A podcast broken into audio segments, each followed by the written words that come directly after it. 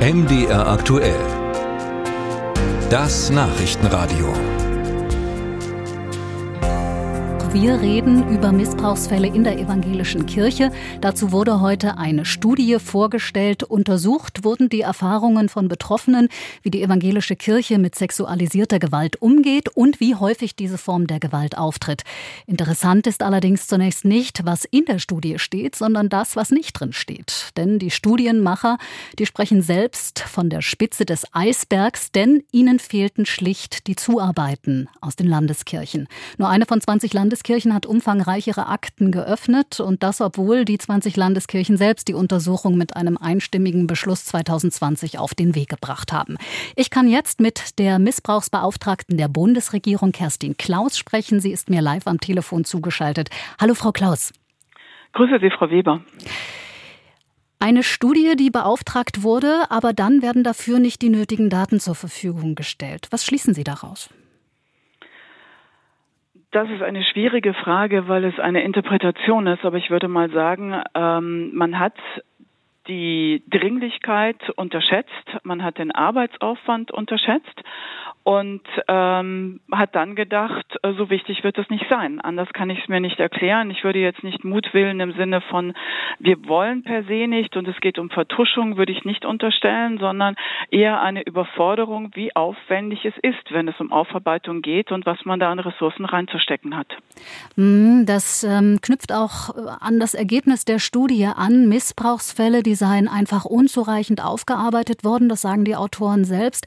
Und es wurde auch mit den Betroffenen nicht gut umgegangen. Eine Ursache sehen die Studienautoren in Unheit einheitlichen Strukturen in den Landeskirchen selbst. Jeder macht so sein Ding. Unklare Verantwortlichkeiten. Ähm, wie kann das aus Ihrer Sicht besser laufen? Also zum einen braucht es eine Verbindlichkeit und ähm, ein, sage ich mal, Kompetenzzuwachs auf Ebene der EKD über entsprechende Strukturen, der sich nicht in der Fläche der Strukturen der Landeskirche und der diakonischen Verbände widerspiegelt, bringt nichts. Das lernen wir zum Beispiel daraus, dass die Landeskirchen diese Daten nicht zur Verfügung gestellt haben. Und ähm, das Zweite ist, es muss sichtbar werden, wer Verantwortung trägt. Und heute wurden ja weder Täternamen genannt, noch wurden defizitäre Leitungsstrukturen oder gar Verantwortliche für Nichthandeln benannt. Und deswegen bin ich der Überzeugung, es muss jetzt sichtbar sein, wer trägt in den Landeskirchen Verantwortung, für welche Schritte der Aufarbeitung, was sind in der Zeitchronologie die Ziele und woran messen wir, wenn das nicht erfüllt wird. Und dort, wo in der Vergangenheit viel zu wenig getan wurde und das jetzt offensichtlich ist, muss das besprochen werden und braucht es auch eine individuelle Verantwortungsübernahme. Aber wer soll das organisieren? Ähm, schafft das die EKD oder muss da vielleicht die Politik Leitplanken setzen? Also erstmal ist es ein institutionelles Problem. Und ähm, so wie wir im katholischen Bereich ja durchaus sehr öffentlich debattieren, warum der Bischof A aussteigt aus bestimmten Systemen, warum bestimmte Dinge der Verbesserung nicht möglich sind, weil eine Gruppe von Bischöfen dagegen ist, so brauchen wir diese öffentliche Debatte auch bezogen auf die evangelische Kirche. Und hier kann die EKD organisieren und auch die mhm. evangelische Kirche kann innerkirchengesetzlich festlegen, Betroffene haben ein Recht auf Aufarbeitung. Und wenn das durch durchdekliniert mhm. ist, dann kommt man auch nicht mehr so raus. Mhm. Aber Sie haben vollkommen recht, auch der Staat trägt in meinen Augen eine Verantwortung, denn Kinder und Jugendliche sind nicht geschützt worden, egal ob es der Kontext Kirche oder andere Kontexte sind.